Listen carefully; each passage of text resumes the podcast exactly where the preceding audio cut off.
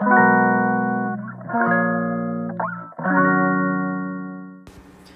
い皆さんこんにちは。本日で114回目の放送となります、えー、今日は宅建をねあのせっかく取ったんですけど、えー、まあちょっと今後どうしていこうかっていう話をちょっとしたいと思います、えー、仲介業者になるのかそれとも、え不動産投資家になるのかそれが問題だっていうテーマですねちょっとお話ししたいと思います。えー、昨日ですね、えー、宅建の、えー、登録実務講習を受けてきたよっていう話をしたんですけどまあ宅建士になるというだけでも、まあ、6万円ぐらいお金がかかるし、えー、まあ今後これを維持していこうと思ったら、まあ、5年に1回講習受けなきゃいけなくてでそのその度にこの更新手数料っていうので、えーまあ、1万6500円ぐらい、えー、かかるということで、まあ、コストも時間もかかるということで、まあ、ただの取っただけではねちょっともったいないのかなと思っています。でまあもともとね不動産に興味あって不動産の仕事したいと思ったから宅建を取ったっていうのはあるんですけどやっぱり宅建士っていうのはですねあのどういう業務が、まあ、メインなのかというとあの売買とかえ賃貸の、まあ、借り借りたいとか買いたい、えー、貸したいとか、まあ、買いたい売りたいっていうそういうお客さんをつなぐっていうその仲介業が、まあ、宅建の、まあ、独占業務といいますかね、まあ、専門の分野になるのかなと思います。まあ、だから、まあ、ほとんどの人は、まあ、宅建をねその、まあ、仲介業者で働くから必要っていう感じで取るのかなと思うんですけどまあ、あの自分の勉強のためにね宅建取るっていう人も、まあ、中にはいると思うんですけど、まあ、仕事で生かすといったら、まあ、基本的にはこの仲介業者になるっていうのが、まあ、主なところを指すんじゃないかなと思います。で私もですね、えー、島に住んでるんですけど離島に住んでるんですけどまあこの宅建の仕事を生かして何か仕事できないかなって思ったんですね。でえー、っと、まあ、私のちょっと今のあの状況っていうのをちょっと軽く説明しますとあの、まあ、自分で小さくスモールビジネスを始めてはいるものの、まあ、勤め人というかあの業務委託っていう形であの他の仕事を、えー、受けながらその、まあえー、お給料というかその業務委託で、えー、もらってるお仕事の、うん、受託料を、まあ、毎月の糧として生きているっていう感じなんですね。で他にもね、まあ、いろいろパートタイムの仕事したりとか結構いろんな仕事をまあ複数やってるっていう感じなんですね。でその中でまあ一番自分が興味関心があるその仕事としてねあの興味関心があるところがやっぱり不動産なので今後そこをもうちょっとあの比重を上げていたい上げていきたいっていうところがありました。でなので、えっと、今後、まあ、竹戸田あのあとはですねできれば、まあ、オンラインでその宅建の仕事が、うんまあ、例えばその仲介業者の、まあ、オンラインでリモートっていう形で雇ってもらえればその重説の仕事じゃあ重要事項説明っていうのが宅建士の独占業務なんですけどそれをオンラインで今できるようになったので、まあ、そういう仕事ができないかなとかもしくはその契約書を作ったりとかっていう、まあ、事務的なことができないかなって思ってました。でも実際ですねそんな甘くなくて、まあ、宅建じゃあ今とじゃあ取りましたと,、えー、っとじゃあ仕事しなんかないかなってこう探してみるとですね、まあ、一応ちらほらとあの募集というか求人はありはするんですけど、まあ、よく見てみますとですねその詳細には2年間のあ2年間以上のその業務経験がないと、えーまあ、その募集の対象になりませんっていうのが、まあ、ほとんどなんですよ。ほとんどっていうか全てって感じですね。なのでやっぱりオンラインであの仕事するっていうと別にあの私みたいなそういう僻地に住んでる人にかかわらずいろんな人がねこう全国まあもうもうちょっと言ったら世界世界中の人がねそのオンラインであのオンラインでつなげてしまえればその仕事ができるわけなんで一気にそのね競争が上がるわけですよ。あのだからわざわざそんな未あの未経験の人とかそんな経験が浅い人に頼む必要ないですよねオンラインで仕事できるんだったら。でなのでやっぱりオンラインでできる仕事ってなるとなかなかハードルが上がってきますちょっと競争が高くなりますでそこで、まあ、ちょっとこの仕事は諦めましてで次にですねじゃもそうすると、まあ、自分で独立開業してやるしかないのかなということで、まあ、ちょっとそれもねちょろっと考えたんですよ。で、えー、その宅建業者としてあの自分で開業するってなるとちょっとねあの保証金っていうのが必要なんですね宅建業者は。やっぱりあの大きな商品を売る商売ですので、まあ、場合によってはあの何億とかするような物件を売ったり買ったりする仲介をすることになるので、まあ、それなりのあの、まあ、社会的保障っていうのが、うんまあ、求められるわけですね。でだからやっぱりその会社の規模によって、まあ、一つの、えー、事業所だったら、まあ、通常であれば1,000万ぐらいのその保証金っていうのを預けなきゃいけないんですけどあの保証協会っていうかその不動産協会っていうのがあってあの、まあ、みんながみんなそんな大金払えないので、まあ、集まってあの、まあ、みんなで協力し合ってあの、まあ、保証金を、まあ、補おうみたいな形で、まあ、保証協会っていうその不動産協会の方に、えー、協会員になればその1,000万の保証金が60万円で済みますよっていう感じでまあだから最低でもその60万円の保証金っていうのが必要になってくるんですね不動産業者になろうとその独立開業しようと思うと。でやっぱそのね60万っていうのはまあその保証金だけで60万円でさらに、まあ、ネットで調べたところによると、まあ、自分で独立開業するといろいろ他にもねオフィスを、まあ、借りたりとかあの備品を揃えたりとかして200万円ぐらいは用意しといた方がいいですよみたいに書かれているところもありました。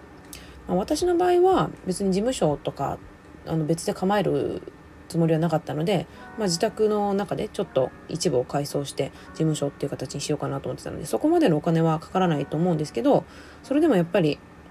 まあ何十万円っていう単位100万円近くの多分あの開業資金っていうのが必要になるんじゃないかなと思いました。で実際それぐらいお金をかけて島で開業したところでどれぐらいその仲介業がこの島でできるかっていうとそれはかなり疑問なんですよね。元が取れるのかっていうところがあってであの、まあ、人口がね、うん、2,000万未満でまあももっともっと衰退して少なくなっていく中ででその表だった不動産の売買っていうのは基本的にないんですよねほとんど。で大体その口コミっていうかその親戚間でこうこっそりこうやり取りして親戚の人にもう買わないねみたいな感じでで買ってもらったりあの売ってもらったりみたいな感じのやり取りがほとんどなので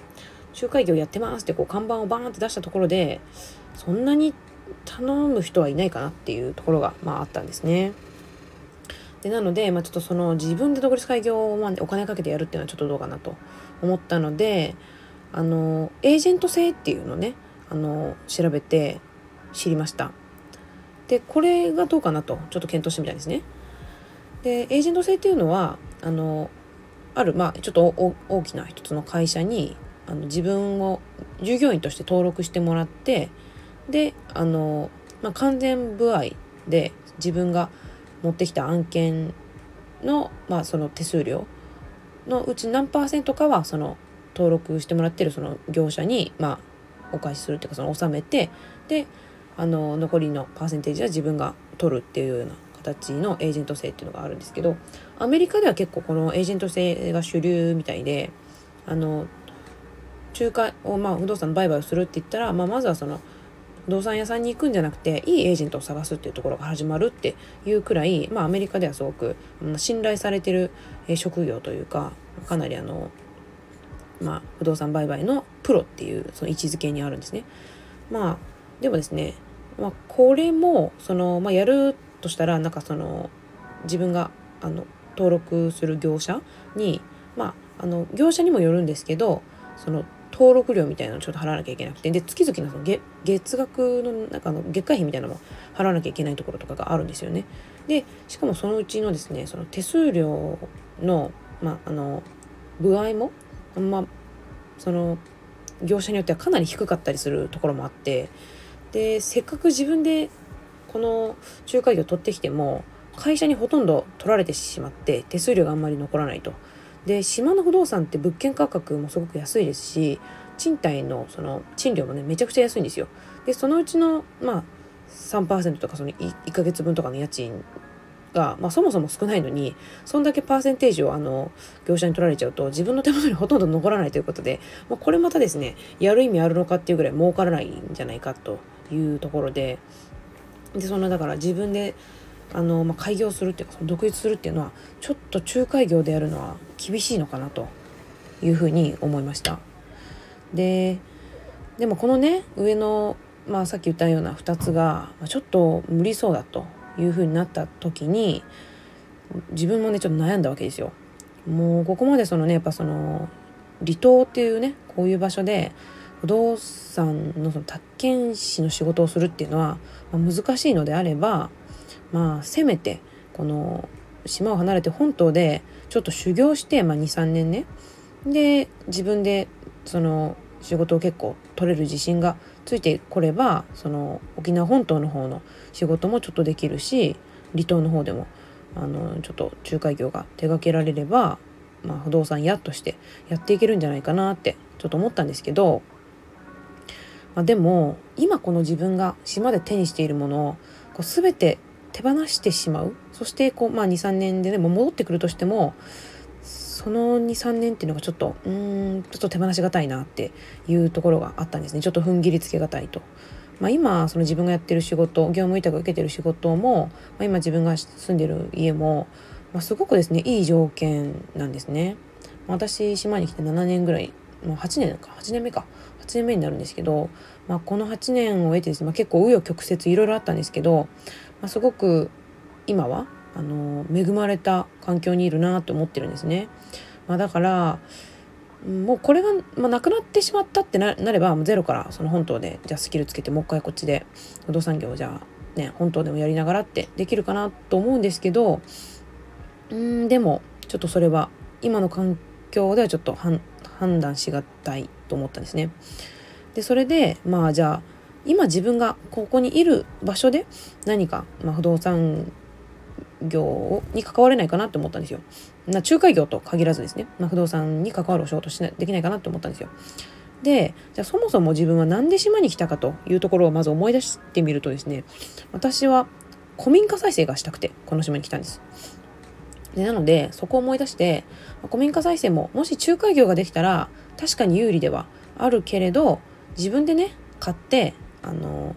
でそれをまあ手がけて貸すなりあの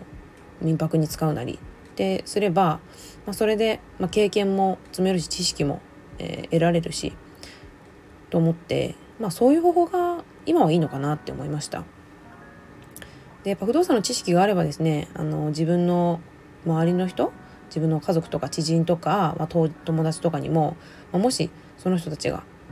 家を買ったり売ったりしたいっていう時にまあ親身になって話が聞けるじゃないですか、まあ、アドバイスとかもできたりするし。だからそういうなんかこう誰かのためにもなるんじゃないかっていうそういうところも結構あったんですけど、まあ、でもそれだけのために自分のちょっと23年を犠牲にしてそのやりたくない仕事できるかなっていうのをちょっとううって思って。でやっぱり私はあの雇われない人間になりたい。自分で稼いでいける人間になりたいっていうのがやっぱ最終的なゴールだったのでうんなんか変にこの不動産の仲介業っていうのにこだわりすぎてなんか違う方向にちょっと走り出してしまうかもしれないなと思ったので、まあ、まずは仲介業じゃなくて、まあ、さっき言ったような古民家再生とか、まあ、ちょっとボロや不動産投資っていうところとあとは民泊の代行業っていうのがあの宅建しがあればねできるのでまずはそこからやってみることかなって今思っています。まあ、なので、まあ、もしかしたら、まあ、もしかしたらっていうか多分あの民泊の代行業者としてちょっとあの島にね泊まりに来ませんか？みたいな感じのこともこれからちょっと発信していくかもしれないです。はい、えー、そんな感じでですね今日は、えー、まあ、初心表明といいますか今後は、えー、島でちょっとこういうことをやっていきたいっていうことをお話ししました。はい、えー、それでは今日はこの辺で終わりたいと思います。ではまた。